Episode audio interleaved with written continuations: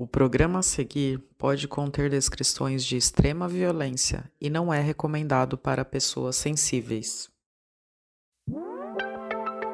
Já comprou o jogo do modus operandi? É como um stop ou a dedonha, só que sem escrever nada. Tem as categorias normais, mas também tem mistério, investigação e muito mais. Clica no link da descrição para saber tudo.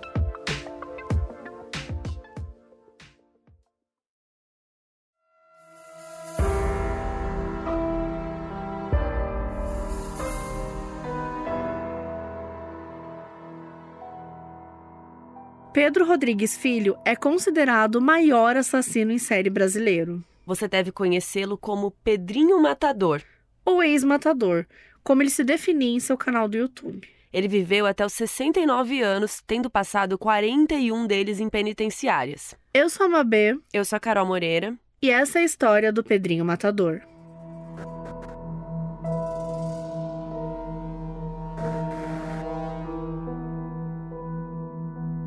Pedro Rodrigues Filho nasceu no dia 29 de outubro de 54, em Santa Rita do Sapucaí, no sul de Minas Gerais. A sua mãe se chamava Manuela Cândido Rodrigues e o pai chamava Pedro Rodrigues. E ela tinha apenas 12 anos quando engravidou. E antes mesmo de nascer, o Pedro já sofreu sua primeira violência. Como são dois Pedros aqui, a gente vai adotar o apelido, né, o Pedrinho, para se referir ao protagonista da história, né, ao filho deles. É, realmente era o apelido dele, e a gente vai falar Pedro quando a gente falar do pai. Então, o casal teve uma briga horrível e o Pedro chutou a barriga da Manuela. Por causa disso, o Pedrinho nasceu com o crânio ferido. Eles moravam numa zona rural lá em Santa Rita, numa casa de pau a pique, e o Pedrinho era o mais velho dos oito filhos. Ele não foi para a escola porque ele precisava trabalhar e ajudar ali nos afazeres domésticos. O Pedro trabalhava na prefeitura da cidade e cada hora mandavam ele para algum lugar para fazer alguma coisa. E naquele momento ele estava trabalhando como vigia noturno na escola local. As pessoas diziam que ele era um homem confiável, legal, mas quando ele bebia se transformava. A Manuela trabalhava como disciplinadora religiosa. Né? E nessa época a gente não conseguiu entender muito o que, que era isso, se era. É, assim, ela, ela era muito religiosa e ela era muito na igreja, mas a gente não sabe se era alguma coisa que ela fazia lá, que ela dava alguma aula, enfim. Ela podia dar aula na própria igreja, né? É. Algo assim. E o Pedrinho acompanhava muito a mãe na igreja. Em casa tinham muitas regras, a maioria criadas por ela, que era tão religiosa que ela não permitia que os filhos assistissem TV. O avô do Pedrinho se chamava Joaquim e eles tinham uma relação muito próxima. A avó era um bandista e ela levou o neto para o terreiro de trabalhos, que ficava na casa dela e tal, e ele foi batizado na Umbanda aos 14 anos. Dizem que o Pedrinho era médium e ele recebia várias entidades poderosas, mas que a Manuela odiava que ele seguisse outra religião e que até tinha ameaçado ele de morte. O avô ensinou o Pedrinho a nadar, plantar, colher e se defender. Principalmente, ele ensinou ele a mexer com armas, faca, espingarda, de tudo. E ele trabalhava no açougue, ele ensinou o neto a cortar carcaça de boi, essas coisas desde cedo, assim. Eles também caçavam animais, arrancavam o couro, vendiam, né? Então esse avô era tipo um mentor mesmo pro Pedrinho. Quando ele era criança, ele era muito zoado pela cicatriz que ele tinha na cabeça. E quando ele perguntava para os pais o que tinha acontecido, né? A mãe desconversava. E o pai dele batia nele e mandava ele calar a boca. Até que um dia a avó não aguentou e ela contou que um dia os pais dele tinham brigado, o pai tinha chutado a barriga da mãe e por isso que ele tinha nascido com uma questão ali na cabeça. E o Pedrinho ficou chocado, assim, ele não conseguia aceitar que o pai dele pudesse ter feito algo tão horrível, tão cruel com a mãe dele. E nesse dia, quando ele voltou para casa, ele disse, né, tipo, ah, vocês não precisam me contar mais nada, eu já sei o que aconteceu. E o pai dele jurou ele de morte e foi para cima dele. Mas a mãe entrou no meio e conseguiu proteger o filho. Quando ele tinha uns 13 anos, um dia um primo mais velho deixou o cavalo do lado da casa deles. O Pedrinho saiu para passear com o cavalo, né, do primo, só que ele não avisou. E aí, quando ele voltou, o primo dele brigou. Ele achou que ele ia ser só xingado, só que ele levou um murro na cara. E ele ficou chocado e disse pro primo que ia matar ele. E aí o primo riu e deu um tapa no Pedrinho. Ele era baixinho e magro, né? E riam dele, falando que ele era fracote e tal. O Pedrinho passou dias consumido pelo ódio. E no outro dia, um outro momento, os dois foram ajudar o avô na usina de açúcar que ele trabalhava. Eles colocavam a cana no moedor, que é uma máquina que extrai o suco da cana, esmagando a cana. Quando o primo se distraiu, o Pedrinho empurrou ele numa prensa do moedor. E ele foi meio inocente, assim, porque ele achou que só empurrar ele, assim, ia ser suficiente para que o primo fosse inteiro esmagado, sei lá, entrasse na máquina, né? Mas não foi isso que aconteceu. O braço dele realmente ficou esmagado, mas o resto do corpo dele ficou para fora. E aí, o Pedrinho tentou enfiar a cabeça do primo nos rolos compressores, mas a cabeça não cabia. Então, ele pegou uma faca e começou a golpeá-lo. Foi a primeira vez que o Pedrinho sentiu vontade de matar alguém. Quando o primo gritou de dor, o avô deles foi correndo, viu a cena e ficou muito bravo. E nessa, o Pedrinho não chegou a ir preso porque ele era menor de idade. O avô assinou um termo lá de responsabilidade que a gente não sabe direito, porque muito estranho tudo isso, né? E depois o avô obrigou o Pedrinho a limpar tudo. E isso levou quase três dias. A gente não sabe se o primo faleceu ou não, porque as fontes divergem muito, mas em diversas entrevistas o Pedrinho afirma que realmente matou o primo. E ele não sentia remorso, para ele estava tudo show, tudo certo, porque o primo dele tinha merecido, né? Então ele estava só corrigindo uma injustiça. Em algumas entrevistas dizem que o primo foi a primeira vítima, em outras que foi um político.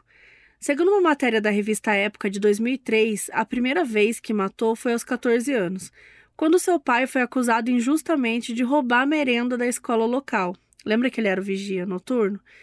E aí que o pai teria dito que o verdadeiro culpado era o vigia diurno. Só que ele foi demitido sem nem checar em nada, sendo que ele estava trabalhando 12 anos na prefeitura e nunca tinha roubado nada. Então o pai dele ficou com uma má fama, ninguém mais queria dar emprego para ele. E eles passaram a viver apenas com o salário da mãe, que nessa época era faxineira e lavadeira, né? E ela não dava conta de sustentar a família toda sozinha. Isso tudo fez com que o Pedrinho, que sempre odiou injustiça, né, ele ficasse com muita raiva. Aí ele juntou umas coisas e foi passar um mês no mato. Ele levou o necessário para acampar, para caçar e tal. E aí ele começou a caçar macacos e vendia. Vendia a pele para ajudar no sustento em casa. E aí depois ele voltou para a cidade disposto a matar. E agora existem duas versões para essa história. Então, que o Pedrinho teria matado o prefeito de Santa Rita do Sapucaí por vingança, já que teria sido ele que ordenou a demissão do pai. E a outra versão é que o Pedrinho teria matado com a espingarda do seu avô o vice-prefeito de Alfenas, uma outra cidade mineira que fica a 133 quilômetros de Santa Rita do Sapucaí. Então, assim, não temos como saber porque realmente é, tem muitas versões, mas nas duas ele mata um desses políticos na porta da casa deles. Depois ele teria matado outro vigia, o verdadeiro culpado pelo roubo. Teria esperado ele abrir o colégio, entrou lá escondido, foi até ele e disse: Você destruiu a vida da minha família. E ele queria conversar mais, queria falar mais pro vigia, né, o que, que ele sentia e tal. Só que o vigia voou na espingarda dele, então ele deu dois tiros, depois juntou as carteiras e pôs fogo na sala de aula. E além do vigia, estava a esposa dele e o filho do vigia, né? Que até foi para cima do Pedrinho, mas ele não fez nada, porque para ele o que ele tinha era com vigia, e só com ele que ele precisava resolver. Então ele foi embora e deixou o restante da família viva. Essa morte desse político é citada várias vezes em várias reportagens e pelo próprio Pedrinho.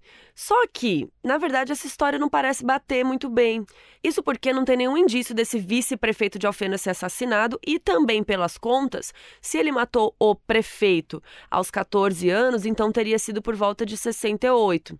Só que de 67 a 71, o prefeito de Santa Rita foi um cara chamado Arlete Teles Pereira, e o Arlete morreu em 83 de causas naturais, então nada a ver. Ele também teria matado um cara que engravidou a prima dele e ainda jogou ácido no rosto dela. E eles estavam fumando maconha no alto do morro e ele foi lá e empurrou o cara numa pedreira. Os primeiros assassinatos dele foram todos movidos ou por um sentimento de vingança ou por um sentimento de injustiça. A começar pelo primo que tinha humilhado ele, o prefeito, né, que tinha humilhado o pai dele, o vigia diurno e tal. Mais pra frente, o Pedrinho diz que desde o dia que ele soube que o pai queria matar ele antes dele nascer, brotou um bicho ruim dentro dele. E que ele não estava tentando justificar nada, nem culpar o pai, né, pelo que ele fez. Que ele matou porque ele quis, porque tinha que matar, ou não estaria vivo.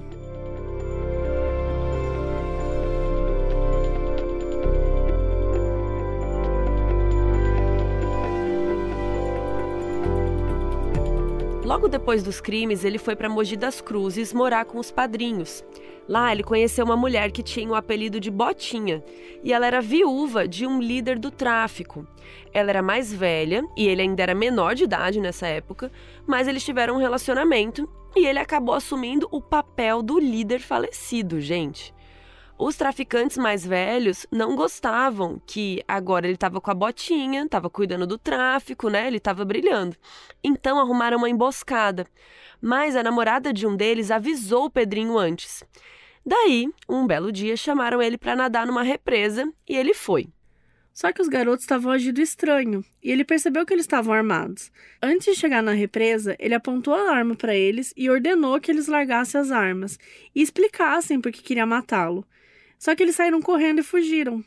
O Pedrinho atirou e matou dois, e o terceiro se feriu gravemente. Nessa época, ele ficou conhecido como Pedrinho Cartucheira, porque ele matava os inimigos com uma espingarda calibre 12. E ele ficava numa paranoia muito grande, que todo mundo queria ele morto. Ele só confiava na botinha e em dois amigos, e eles se revezavam para ficar de olho e nunca deixar nenhum desprotegido. Uma vez eles precisavam negociar com um traficante de Jacareí, uma cidade do Vale do Paraíba que fica aqui no estado de São Paulo. Na época, tinha uma população de 35 mil pessoas e atualmente é de 235 mil. Cresceu bastante a cidade né, nesse tempo. O nome do traficante era China e o Pedrinho não foi com a cara dele, achou ele muito trapaceiro, muito arrogante. Então os planos mudaram e o Pedrinho resolveu roubar toda a carga dele. Os três roubaram as drogas e as armas e atiraram num comparsa do China. O China e o irmão dele ficaram feridos, mas sobreviveram. O Pedrinho revendeu os itens e virou alvo de um outro tipo de quadrilha, o Esquadrão da Morte. No final dos anos 60, nasceram vários grupos de milícias formados por policiais e membros de segurança do Estado. Esses grupos ficaram conhecidos como Esquadrão da Morte e falavam que o objetivo era acabar com o crime. Então eles iam para as favelas e matavam geral. Matavam quem eles achavam que era um bandido, quem não era, não tinha nada a ver com isso, matavam crianças em situação de rua, matavam indiscriminadamente, e eles não sofriam nenhuma consequência por isso, pelo contrário, eles eram protegidos. Os grupos atuavam principalmente no Rio e em São Paulo. O Sérgio Fleury era considerado o líder deles aqui em São Paulo. Ele era bem conhecido na época da ditadura militar como o delegado Fleury. Ele foi responsável por diversos assassinatos, sendo o mais famoso deles o do Marighella, que inclusive lá no filme Marighella, o Bruno Galeasso interpreta o delegado Lúcio, que na verdade é inspirado nesse delegado Fleury aí. Mas enfim, o Esquadrão da Morte estava ligado no Pedro Cartucheira, né, que era o apelido dele. E por causa disso, o Pedrinho não passava nenhum dia no mesmo endereço, porque ele estava com medo, né, de ser pego. E ele ficava mudando toda hora. Ele dormia no carro, na igreja, dormia até em cemitério. Em algum momento de 70, a Botinha chamou ele para uma reunião, mas eles foram dedurados pelas gangues rivais e a polícia apareceu. A Botinha foi alvejada e morreu. E o Pedrinho, lá com seus 16 anos, conseguiu escapar, mas ficou gravemente ferido. Ele se refugiou com parentes e passou muito tempo até se curar. E ele começou a se ver diferente, como se ele fosse invencível e ele também se via como um defensor dos vulneráveis. Então ele foi recrutando uns comparsas, montando seu próprio negócio e voltou a praticar delitos.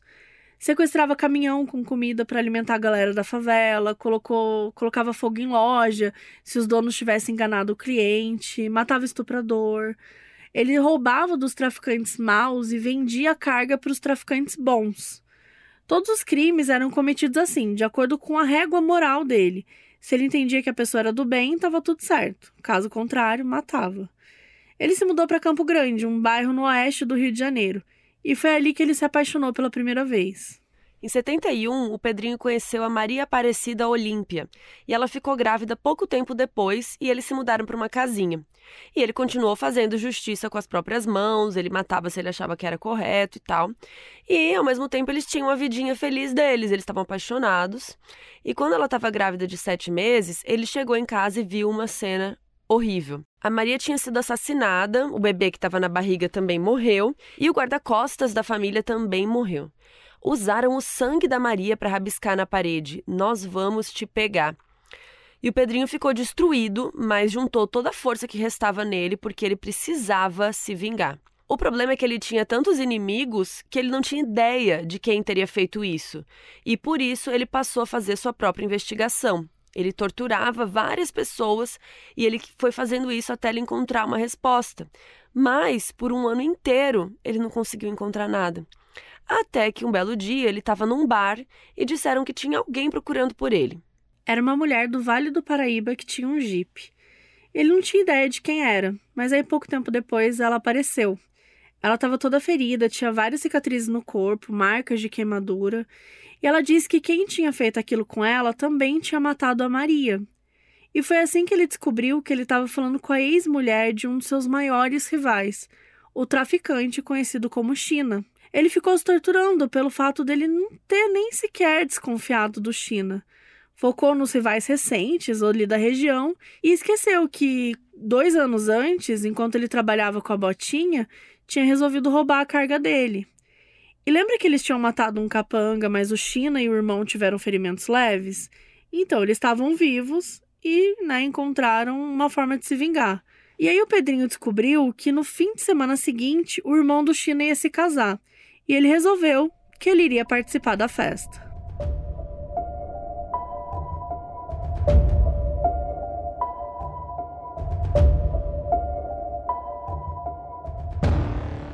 Pedrinho chamou dois comparsas que tinham assaltado o China para ir no casamento com ele, que também seria em Jacareí.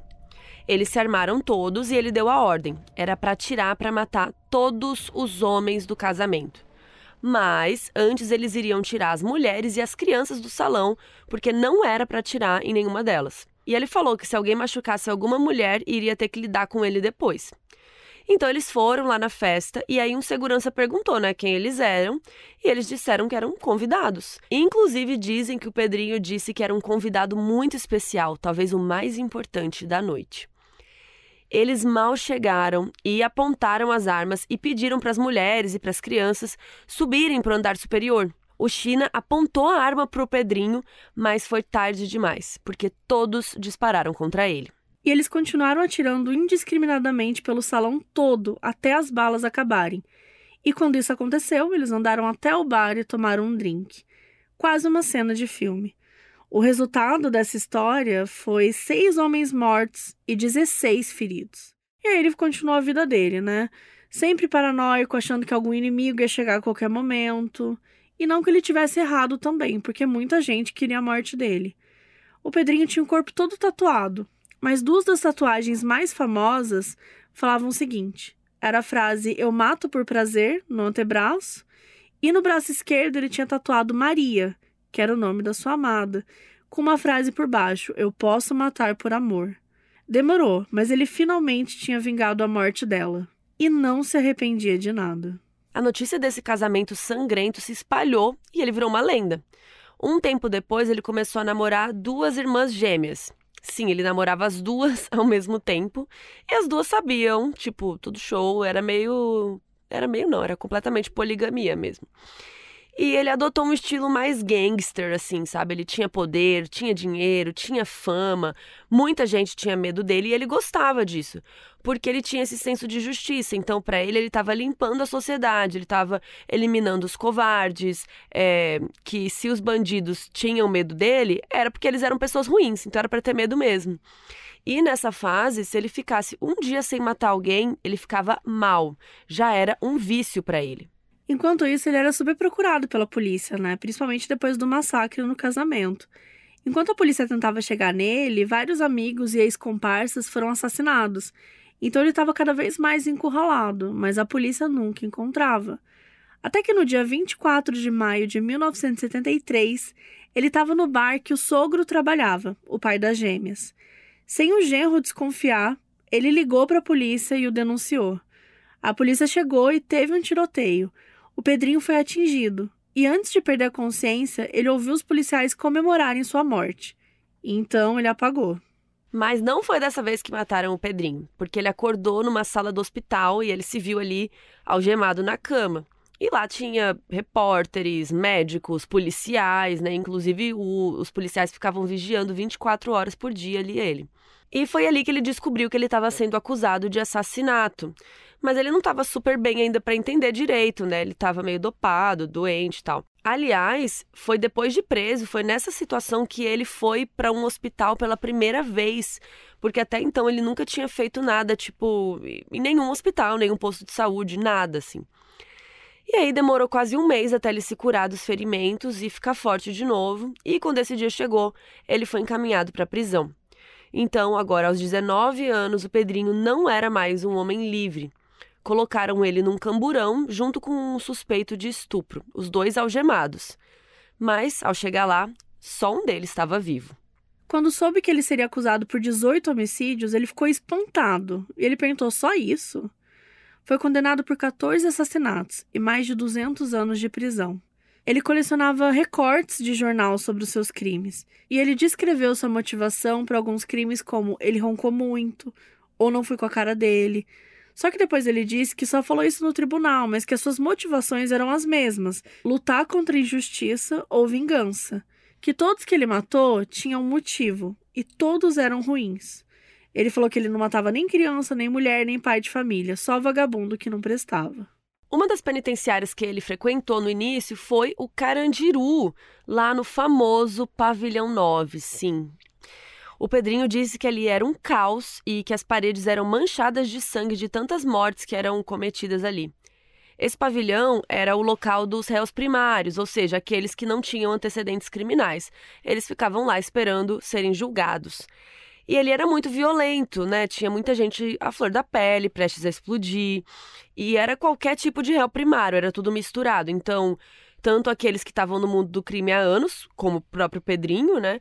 Quanto alguém que tinha cometido, sei lá, apenas um crime, ou até alguém que estava ali injustamente, né? O ambiente ali era muito estressante, né? Muito horrível, a gente não precisa nem comentar. E conta que logo no primeiro dia do Carandiru, ele dividiu a cela com um homem que abusava sexualmente dos caras que chegavam no pavilhão 9. E ele ficou sabendo disso, então ele esperou o detento dormir e depois amassou a cabeça dele com um paralelepípedo, tipo alguma pedra, assim, alguma coisa solta da cela. E ao matá-lo, ele ganhou o respeito do pavilhão todo, que temia o estuprador. No pouco tempo que ele ficou lá, ele ganhou um novo apelido. Isso porque certa vez uma travesti amiga dele se envolveu com uma treta que tinha a ver com outros dois caras. E quando ele foi tirar satisfação para defender a travesti, os caras zoaram Pedrinho. Os dois morreram. Por conta disso, um promotor da justiça passou a chamá-lo de Vampiro do Carandiru. Só que esse nome não pegou. Se lá fora ele adorava gastar cartucho, né, para matar na cadeia, ele precisava ser criativo. Até por conta dos limites da prisão, ele foi desenvolvendo diferentes formas de matar. Usava caneta, óleo quente, arsênico, as próprias mãos. Como ele levava muito a sério se exercitar, ele também sempre foi muito forte. E ainda no Carandiru, ele teve uma outra treta. Tinha um traficante que odiava o Pedrinho, mas tinha medo de ir para cima. Então esse traficante pagou uns caras para matar o Pedrinho. A polícia ia transferir o Pedrinho naquele dia, quando os inimigos armaram uma emboscada para ele. No momento ali da transferência, é, os guardas ficavam desarmados, então eles estavam trocando as algemas do Pedrinho tal, depois ele iria para o camburão, só na saída que eles iam pegar as armas. E aí foram quatro caras para cima deles. Os policiais saíram correndo e ficou só o Pedrinho contra todos. Depois de alguns minutos, dois já estavam mortos e o Pedrinho continuava lutando. Os outros fugiram. A partir dali, ele passou a ser chamado de Pedrinho Matador. E esse nome a mídia aceitou, né? Esse nome pegou. Inclusive, foi por uma diferença de três dias que o Pedrinho não viveu o massacre do Carandiru. Isso porque ele foi transferido no fim de setembro para uma nova penitenciária. Aliás, se você quiser saber mais sobre o massacre do Carandiru, escuta o nosso episódio número 100, que modéstia à parte está muito bom. Inclusive, a gente Sim. entrevistou o Dr. Drauzio Varela. E você pode entrar no nosso site, né? modusoperandipodcast.com, que lá tem várias fotos de cada episódio. Aí você pode procurar, né, lá, Carandiru, e aí você acha qual é o número do episódio, tudo, mas a gente já falou que é o 100 também. Exato. É, mas nosso site é muito doutor, legal né? também, modéstia à parte, de novo. E essa entrevista com o Dr. Drauzio é muito é especial. É a gente recebe elogios até hoje, sabia? Por, uhum. Porque a gente fica, é, tipo assim, ai, ah, que legal que vocês ouvem ele falar tudo e só depois que a gente não fica interrompendo eles, né? Eu falei, não, porque a gente Mas interromperia. Quem interromperia o Dr. Drauzio Varela, por né, favor. gente? Por favor. Mas enfim, meses depois de ser preso, o Pedrinho percebeu uma galera meio estranha com ele. Tipo, os companheiros estavam diminuindo o som do rádio quando ele passava, as pessoas mudavam a expressão quando ele chegava, e ele sempre paranoico, né, sempre desconfiado, ficou só de olho.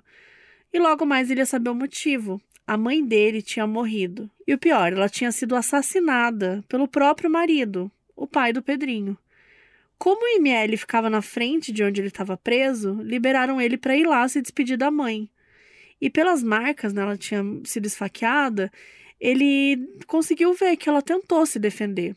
Ela foi atacada dormindo e morreu aos 33 anos de idade. E nesse dia, lá no ML, ele jurou que ele mataria o seu pai com 22 facadas, uma a mais que ele tinha dado na mãe. Jurou que ele arrancaria o coração do pai, mastigaria um pedaço e cuspiria. Tamanha raiva que ele sentia. Ele jurou que, mesmo preso, Deus ou o diabo trariam seu pai até ele e aí ele o mataria. Era Natal e enquanto todo mundo estava comemorando lá fora, ele estava vivendo esse inferno, né? Ele se sentia culpado porque ele estava preso, então ele não pôde proteger sua própria mãe. E ele também ficou sabendo que o pai teria matado a mãe por uma suposta traição, mas ele não acreditou, porque a mãe dele não faria uma coisa assim. Então, pode-se dizer que tinha um Pedrinho antes e um outro Pedrinho depois da morte da mãe dele. Naquele dia ele sentiu uma dor muito profunda, uma angústia muito grande. Ele sentiu a sua alma se esvaziar e se preencher com a única coisa que ele conhecia, que era aquele desejo inesgotável por vingança. E ali ele não se importava com mais nada, a não ser com a sua sede de matar. E ele sempre era transferido, né, das penitenciárias. E daí no ano seguinte, numa dessas transferências, o pai dele acabou caindo na mesma penitenciária que ele. Quando isso aconteceu, ele sabia que era só uma questão de tempo até eles se encontrarem. Ele fez um bem bolado com alguém ali dentro da prisão e ele conseguiu realizar o seu desejo. Apenas partiu em direção ao pai, deu 22 facadas, né, uma a mais, como havia jurado, arrancou o coração, cortou o bico, mastigou e jogou em cima do corpo cuspindo. E foi assim que ele vingou a morte da sua mãe.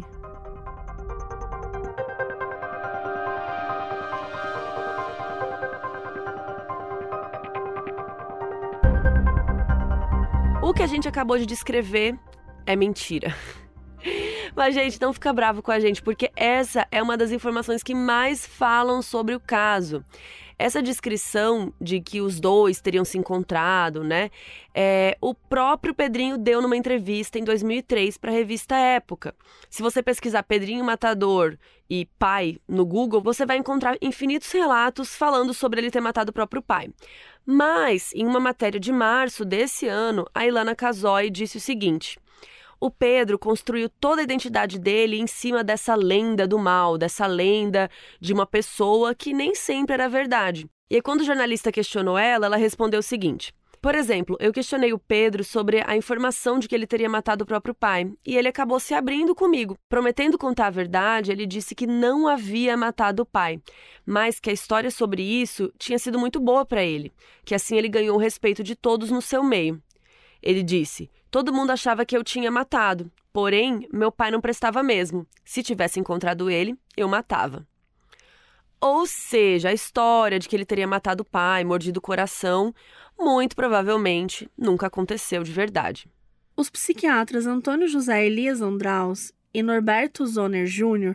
analisaram Pedrinho em 1982 e fizeram um laudo pericial que a maior motivação da vida dele era a afirmação violenta do próprio eu. E ele foi diagnosticado como caráter paranoide e antissocial. O Andraus dizia que o Pedrinho era incapaz de levantar a mão para ele ou para um médico. Tinha bom papo, era educado, que ele nunca levantou a mão para ninguém que trabalhava lá. Mas com os presos, ele fazia justiça. Quando via um cara morto, até ria. Ele não sentia nada. Ao longo de todos esses anos em que esteve preso, o Pedrinho foi transferido para nove instituições diferentes. E sempre que mudava, ele cometia mais crimes. É muito difícil entender a cronologia dos lugares que ele passou, mas o que a gente tem certo é que, em 1985, foi inaugurado o Centro de Readaptação de Taubaté, o Anexo, um lugar especial para presos que não se adaptam a lugar nenhum. E aí ele passou a ficar numa cela individual para não matar ninguém. Ele passou 16 anos completamente isolado numa solitária. Ele só tinha contato com os carcereiros. O Pedrinho tinha muitos pesadelos com as suas vítimas e ele via elas nos sonhos em formatos de animais. Dependendo do animal que ele via no sonho, ele já sabia que vítima que era. Por exemplo, de acordo com ele, seu pai vinha sempre no formato de cobra. E aí, para não enlouquecer, ele fazia muito exercício todos os dias e ele aprendeu a ler. E ele conversou com a Ilana Casóis sobre essa época. Ele falou um pouquinho é, sobre isso. E ele falou: ali não tem música, não tem rádio, não tem televisão. Sol por 45 minutos no fim de semana e olhe lá. A minha vida era ficar naquela cela, num quadradinho. Ficava na cama lá, fazia quatro horas de ginástica todo dia e na parte da tarde tirava duas horas para dar soco na parede. Tinha época que não tinha nem força para segurar algo para comer. A mão vivia fechada. Eu colocava uma meia de futebol e continuava dando soco. A parede ficava toda cheia de sangue. A minha mão é até defeituosa, pode ver. Aí eu parei e fiz um saco de areia. Em 2002, ele voltou para a penitenciária do estado e ele teve o comportamento classificado como exemplar. Tinha uma rotina parecida, mas agora com mais atividades e menos restritiva. Ele acordava às quatro da manhã, arrumava a cama, fazia exercícios até às seis da manhã, corda, flexão, prancha, todo dia a mesma coisa. Depois ele ia para o pátio, corria lá e tomava um banho gelado. Às oito da manhã ele trabalhava na escola ali mesmo, e ele ficava até uma da tarde na arrumação. Almoçava e depois ia até às quatro e meia da tarde trabalhando. Depois trancavam, aí ele jantava e dormia. E no dia seguinte, tudo outra vez.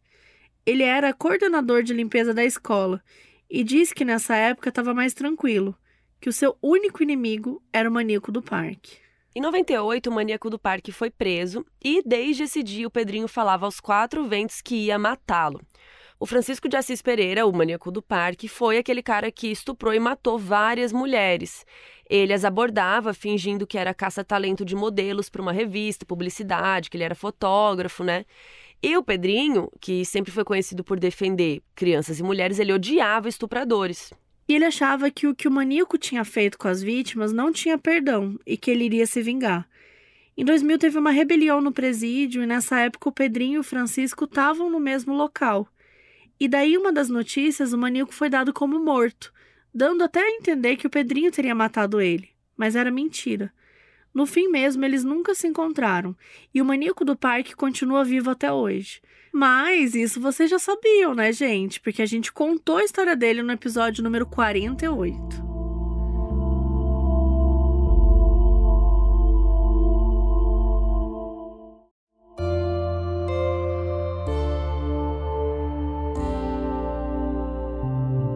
Rosmani Ramos foi um cirurgião plástico que se tornou assaltante de banco e assassino.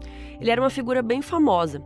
E uma vez saiu na mídia que ele e o Pedrinho tinham se jurado de morte e eles estavam na mesma penitenciária.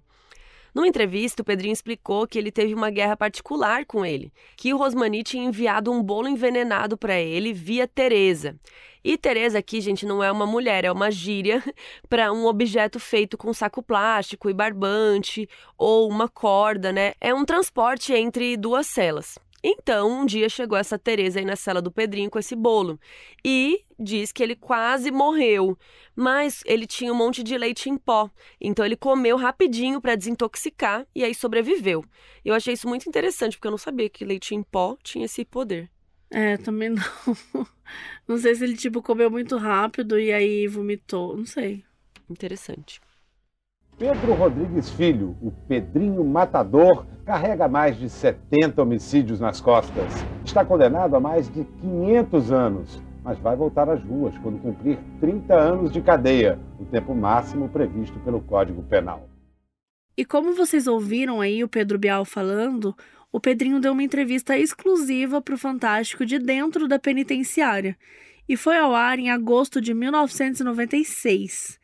No início, mostra as tatuagens do corpo dele e ele conta que ele sentiu prazer em matar duas vezes: quando matou o homem que mandou embora seu pai da prefeitura e também o homem que matou a sua mulher. E que na rua ele nunca atacou ninguém com faca, que ele usava espingarda ou revólver, que só matou com faca na cadeia que ele não se arrepende e que para ele fez um bem para a sociedade, porque ele mata os inimigos dele, estupradores, gente que mata criança, que mata por besteira, e para ele essas pessoas não mereciam viver. As pessoas, tá? no caso, que não, não estão enquadradas aos valores dele, às normas dele, ou seja, tá? a pessoa que ele considera que é bandido, que é assassino, que está em desvio em relação à norma dele, o que, que ele faz? Ele age pelas próprias mãos, ele faz um juízo próprio, ele, ele mata. Essa é a psicóloga Silvia Cardoso, que trabalhava no presídio e fez uma análise sobre ele. A matéria ainda fala que em 99 ele completaria 30 anos de prisão. E o repórter pergunta se ele vai voltar a matar fora, e ele responde que sim, que vai ser obrigado. E a reportagem finaliza com o advogado criminalista Vanderly Rebelo dizendo que a sociedade poderá se tornar vítima, já que ele iria sair e ele estava prometendo matar mais. Uma coisa assim, é uma matéria um pouco sensacionalista, né? A matéria ainda falava que ele estava prestes a completar 30 anos de prisão. Nos anos 2000, muito se discutia sobre a condenação do Pedrinho. Apesar dele ter sido condenado a 400 anos, em 2003 ele já poderia sair, uma vez que ele teria completado 30 anos de prisão. E era uma discussão rara, porque o Pedrinho era uma exceção, porque sobreviver esse tempo todo na prisão era um feito para poucos. Né? Isso era o que os especialistas diziam.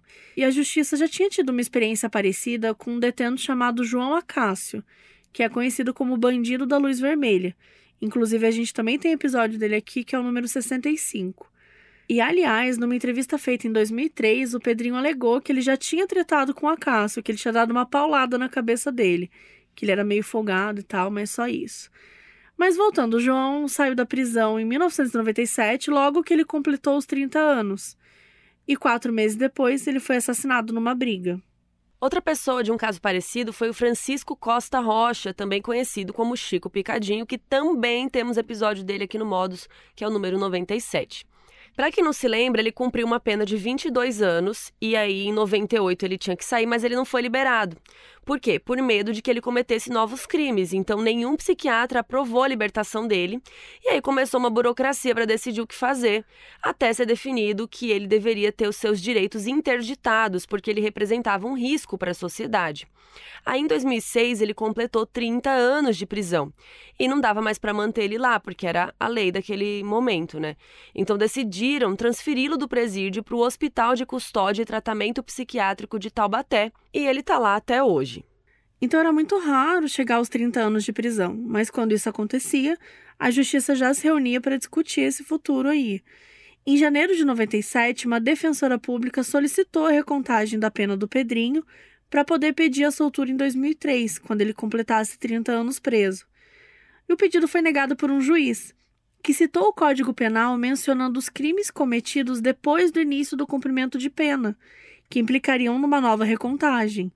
Então o Pedrinho tava fudido, né, gente? Porque se ele tinha matado muita gente na rua, na cadeia ele tinha matado mais ainda. E isso ia aumentar sua pena. Com essa nova interpretação, ficou acordado que ele ficaria mais um tempo preso. Até cabia recurso, mas ele nunca teve advogado nem ninguém que auxiliasse nisso. Então a justiça definiu que ele saísse apenas em 2017. E foi exatamente isso que aconteceu.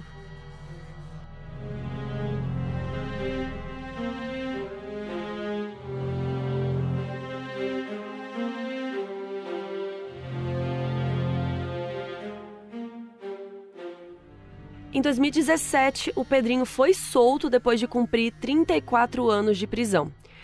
Agora sim, vamos parar um pouquinho. Já já a gente volta para a história, mas a gente precisa fazer um exercício mental aqui. Porque ele foi preso em 73 e foi solto em 2017. E de lá para cá muita coisa mudou, né? Pô, o país saiu de uma ditadura militar, sabe? As cidades se desenvolveram muito, a medicina mudou, tudo hoje em dia é muito mais tecnológico, né? Então, aos 63 anos, o Pedrinho nunca tinha entrado num McDonald's, ele nunca tinha ido num shopping, ele mal tinha visto o mar. A primeira vez que ele foi ao supermercado depois de solto, na hora de sair, ele saiu com o carrinho junto, ele não entendeu que tinha que deixar o carrinho lá dentro. É um aspecto que a gente não costuma falar e assim, até pode parecer que a gente tá passando um pano para ele, mas não é nem sobre isso, assim, é sobre essa coisa de você dar uma pausa na vida quando você vai preso, né? Independente de quem seja, se é culpado, se não é. Acho que é uma, uma reflexão um pouco sobre a prisão mesmo, né? De como o mundo não para, né? A sua vida meio que para ali. Não, não para porque você também tá vivendo, óbvio. Mas a, a, dá uma pausa estranha ali, né? Na sociedade, assim, nesse contexto da sociedade. Eu fiquei pensando nisso porque tem sempre aquelas discussões, né? Tipo, e se você entrasse em coma no ano 90, Uhum. nos anos 90, e aí você acordasse em 2010? E aí, sei lá, o que que era nos anos 90? Você tinha é, celular que era torpedo. Uhum. E hoje em dia você tem WhatsApp que não- sabe tudo, eu fiquei tipo parando pra pensar também o quanto deve ser é, atordoante também você sair de um sistema que você já estava também acostumado, ele tinha a- as regras dele, ele tinha rotina e tal, e de repente você vai pro mundo Uhum. Gente, Totalmente diferente. 34 anos depois, o mundo tá muito diferente. E como que você absorve isso? Claro que tem coisa que ele entendia, que ele lia, que ele sabia que tinha mudado. Não é que você tá Mas você não completamente. viveu isso, né? Só que acho que por ele ter sido preso nos anos 70 é um pouco diferente, porque ele mesmo conta numa entrevista que no início as cadeias eram muito. Tipo, não tinha nada, e que aí depois aos poucos tinha, sei lá, é, aparecia um computador, Uhum. aparecia uma. biblioteca, Sabe, foi melhorando, assim. Ainda era muito ruim, mas que tinha algumas melhoras nesse sentido. Então acho que por ele ter sido preso nos anos 70, que foi justamente um- um- um, um pouco tempo, mudou muita coisa da tecnologia tal, deve ter sido também uma coisa maluca, assim. Sim, muito diferente, né? O- Muito. As coisas que mudaram. Porque, por exemplo, a gente falou do caso do Adnan outro dia, né? Ele foi preso nos anos 90, se não me engano. É. E depois saiu agora, né? Então também e, de muito novo, tempo. Tipo, com, ele foi preso muito novinho. Jovem. Tipo, numa época que ele era de um outro jeito. Tem essa coisa também, né? Quando você é novo e você funciona de um jeito, e aí você amadurece, você vira uma outra pessoa, e, e a pessoa viveu tudo isso dentro da, da prisão. da prisão. Muito então. Enfim, gente, uma, uma coisas aí pra se pensar, reflexões. Mas quando ele saiu, é, e aí o sistema penitenciário não tinha nenhum programa de ressocialização, não tinha nenhum acompanhamento, assim, sabe? Basicamente é isso. Ele saiu pela porta da rua e é isso, vai-te embora. E ele se mudou para uma casinha com um cachorro labrador, frequentava a igreja, cuidava de um sítio. Mas assim, de 2007 a 2011 não se teve nenhuma notícia sobre ele. Era como se ele tivesse desaparecido. Só que em agosto tinha saído uma condenação para ele por participar em seis motins e privação da liberdade de um agente carcerário durante as rebeliões. Então eram sobre crimes que ele tinha cometido dentro ali da prisão. E aí apareceu em agosto e ele estava sendo considerado foragido e tal. Aí fizeram uma denúncia anônima e ele foi encontrado numa fazenda em Camboriú, em Santa Catarina. Então, ele foi preso de novo. E aí voltou sua rotina na prisão, voltou a receber muitas visitas, muitas cartas. Ele sempre teve uma fama e tal. E sete anos depois, ele foi solto, em 2018. Prometeu não matar novamente, a menos que mexessem com a família dele. Depois do lançamento do livro Serial Killers Made in Brasil, o Pedrinho viu o livro e ele se tocou que a história dele não estava ali. E aí ele mandou um recado para falar com a criminóloga Ilana Casoy, autora do livro, e aí ele foi falar com ela e questionou ela por que, que a história dele não estava lá. Olha a audácia, né? E aí ela fez uma pesquisa no prontuário da penitenciária 2 Newton Silva e lá constava que ele tinha matado oficialmente 71 pessoas, sendo que 40 foram depois que ele estava preso. Ou seja, ele tinha matado mais gente dentro da prisão do que fora. A Ilana conta no livro que as entrevistas duram em média 40 horas e que sempre são realizadas com a supervisão de um psicólogo forense. Então ela foi atrás e realmente fez a entrevista dela com o Pedrinho Matador. E ela conta como é difícil extrair informações de assassinos em série, que é importante construir um perfil psicológico do entrevistado, criar uma estratégia eficiente, né, para conseguir arrancar as informações e tudo. E aí ela realmente colocou o Pedrinho na próxima edição do livro. E lá ela conta bastante sobre a história dele, sugere várias reflexões. A gente recomenda bastante esse livro, é o Serial Killers Made in Brasil, da Ilana Casoy. A maioria das mortes do Pedrinho aconteceram dentro da cadeia. Só que os registros, gente, foram com Deus, assim. Tipo, muitos jornalistas que investigam esse caso falam sobre a dificuldade de comprovação das informações. Numa matéria que fala sobre a história do Pedrinho, o sociólogo Túlio Kahn, que é um ex-consultor do Ministério da Justiça, ele fala que o período mais caótico para os registros penitenciários no Brasil foram os anos 70. Muitos documentos sumiram e para fazer um levantamento do histórico dos criminosos desse período, a fonte mais confiável eram os depoimentos verbais. Anos 70, né? Ditadura militar.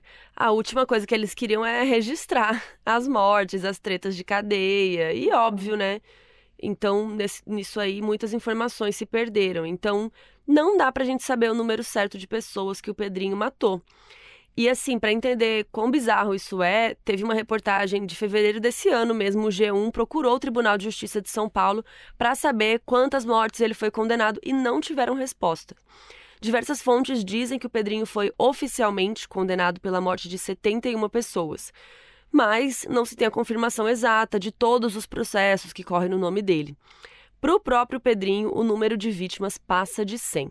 Pouco tempo depois dele ser solto pela segunda vez, o Pedrinho agora estava com 64 anos. E ele criou um canal no YouTube em parceria com um amigo, o Pablo Silva. E eles também fizeram a biografia do Pedrinho Matador, um livro contando a sua história. Esse canal tem 28 mil inscritos e mais de 300 vídeos. E no canal o Pedrinho comentava os crimes atuais, crimes que aconteciam, ele fala até do Lázaro, é, de vários crimes que, que rolaram assim atualmente, fazia algumas análises, Dava dica para os jovens, mostrava um pouco da sua vida, falava muito sobre Deus, sobre ter pagado os seus pecados. Passou a ir com frequência em igreja evangélica, inclusive dava palestras lá e tal, mas também dizia que ele iria em qualquer igreja que o recebesse. E lá no canal ele se dizia Pedrinho ex-matador, que ele não queria ser reconhecido pelos crimes. E ele ficava feliz quando ele era chamado só de seu Pedro. E aí ele fazia análise, né, na terapia. Ele levava uma vida simples, mas a sua presença online era bem grande. Ele gravava muitos vídeos, ele até dava entrevista para podcast e tal. E aparentemente estavam gravando um, um, filme, um documentário sobre ele. A gente não sabe muito bem, não tem muitas informações.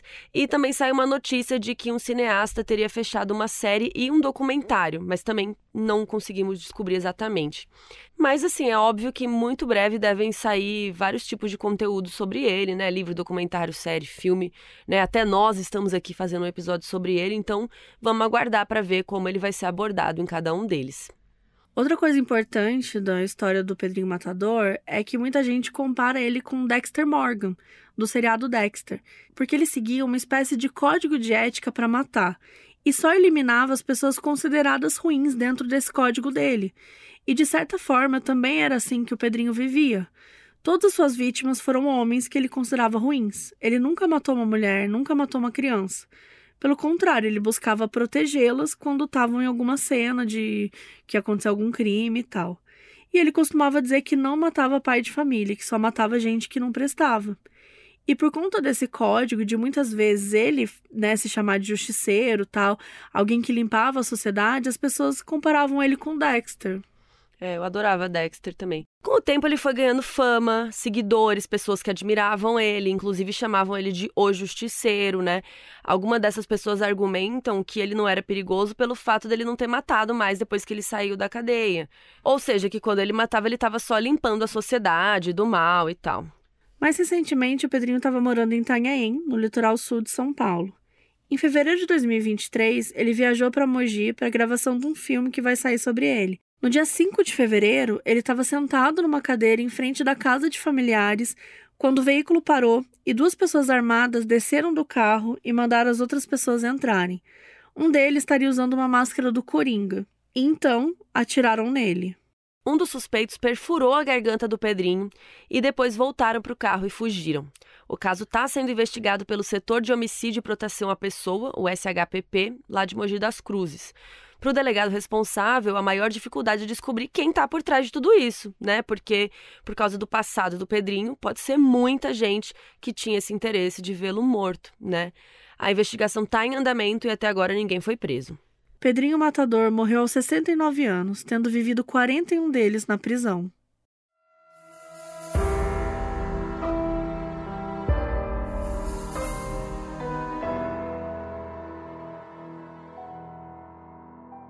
O aviso no início desse episódio foi gravado pela Adriana Negrelli, que é nossa apoiadora na Aurelo.